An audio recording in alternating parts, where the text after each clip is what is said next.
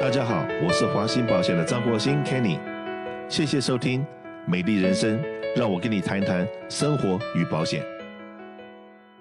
上个礼拜有机会请到徐永泰徐博士到我们节目里面来跟大家聊聊这个有关于我们的未来的经济，就是现在纾困计划那么多钱发下去了以后，那我们的一般的老百姓，手尤其是我们中国人的，大家都有勤俭的美德，都会储蓄，那大家手头上面。都有一个这个一个安全的一个系数，那可是呢，我们要总怎么样好好的运用我们手上现有的资金，然后不会被这个这次联邦放了那么多钱出来，那对我们的未来的经济会有多大的影响？那以及呢，呃，这个我们呃博士在二十八号的一个演讲里面有提到，这个会不会现在的经济政策会让穷的人或者懒的人，呃，躺在那地方？有一直有钱进来，然后就是会让人更懒惰，然后让勤奋工作的人很可能也不愿意勤奋工作。原因很简单，因为这个我们讲说大选即将来临了。那如果说这个某些政党讲了他的选上的以后，他的政策是加税，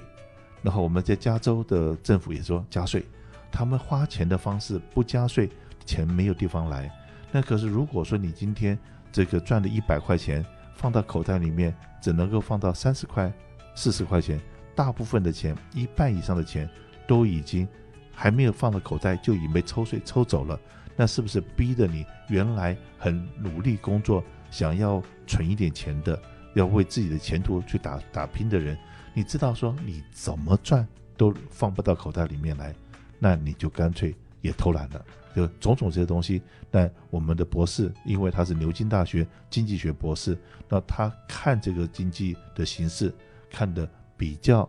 这个跟我们不太一样，甚至于讲的说看得更前瞻一点。这借他的这个看见，是不是可以给我们所有的听众给一个方向，让我们能够在投资理财，或者是看这个我们做生意的的朋友们，怎么样能够找到更正确的方向，来，博士。呃，谢谢。呃，记得上一次，呃，我提到就是说，美国联储会这次，呃，这个用了六兆的钱来，呃，这个纾困啊，因为疫情发生的时候，啊、大家失业啊、或者说，呃，付不了房租，或者是说，呃，付不了债啊，那用这些钱来纾困啊，大家过过这个关啊。第一个，大家想要呃，就是需要知道的，就是说，我们今天呃所谓的这个纾困的钱进到这个市场啊，进到这个市场，啊、呃，这个钱呢，并不是我们经济学里头讲的 GDP，不是我们生产出来的，嗯啊，如果今天你说是我的制造业或者服务业，或者说。呃，这个呃呃，经过某一方面努力啊，农业、牧业、畜业啊、畜牧业啊等等生产出来的 GDP，那么这个钱呢，在是会在这个呃这个金融市场里造成一个良性的复合作用，会继续生长。嗯哼。可是如果说你这个钱今天只是一个数字上的波动，嗯哼。啊、呃，我们讲的白一点。啊，讲的比较呃，大家能够听得懂一点。嗯哼，我们中国过去有一句话叫做“饮鸩止渴”。嗯嗯，啊，那我不不愿意讲说这是饮鸩止渴，因为这个钱进到里头并没有死人呐，啊，啊，嗯、啊，并没有说我因为吃了拿了这个钱死人了。嗯哼，我可以讲说，不要说是饮鸩止止渴，我们用一个白话文讲，我们是饮海水止渴。嗯哼，我们拿了喝海水来止渴。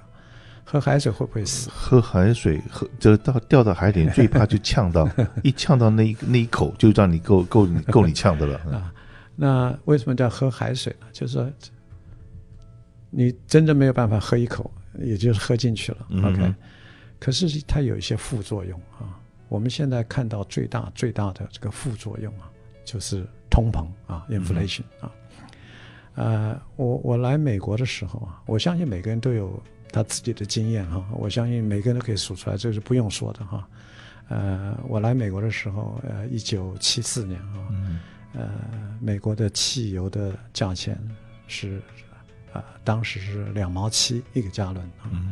呃，一个麦当劳的汉堡啊是三毛一啊。嗯今天大家到外头去买东西，你一定知道啊，就过去这三月份开始疫情发生以后哈、啊，这个物价的波动啊，我相信大家都感觉到。那根据这个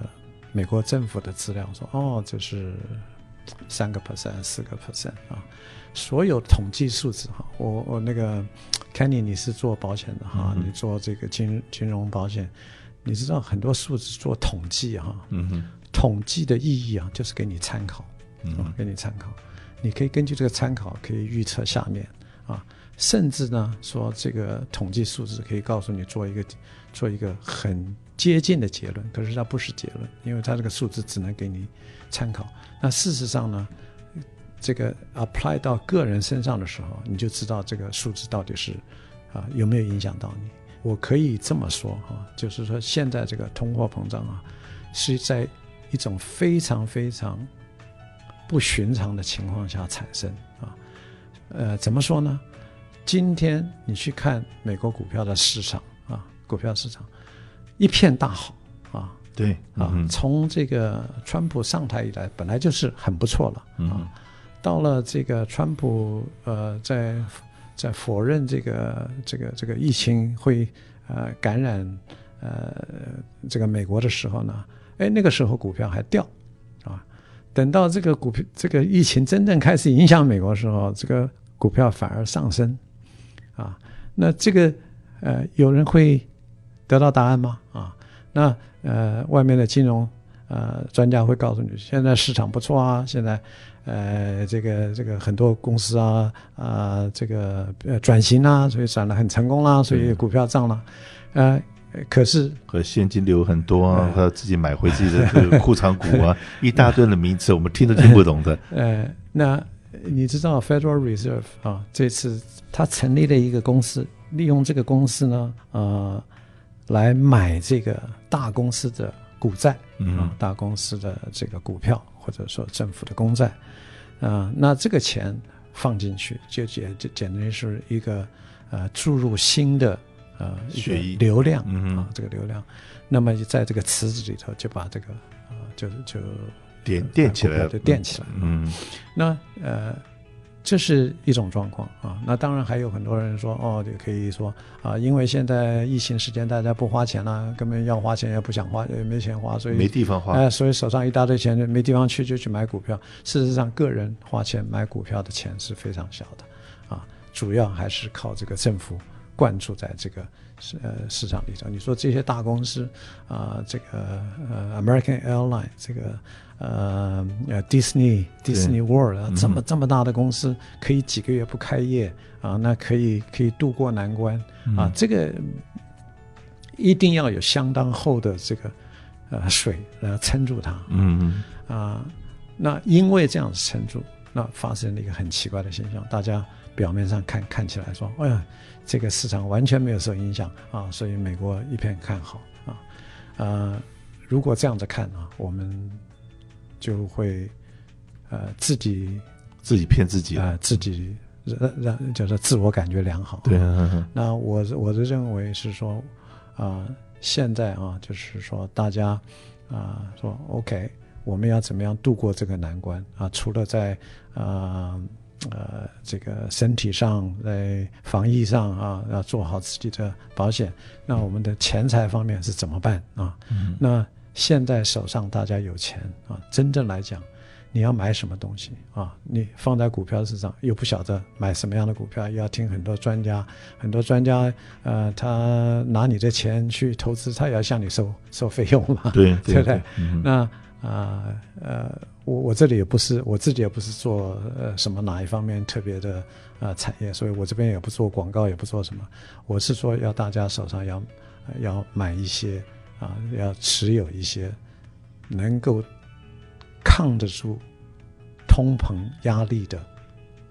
东西啊，嗯、那这个大家自己去想，去想想看啊。呃，房地产应当是一个不错的啊投资啊，因为它可以抗压啊。可是相对来讲，你这个时候你去抢房地产，别人也在抢啊。对，嗯，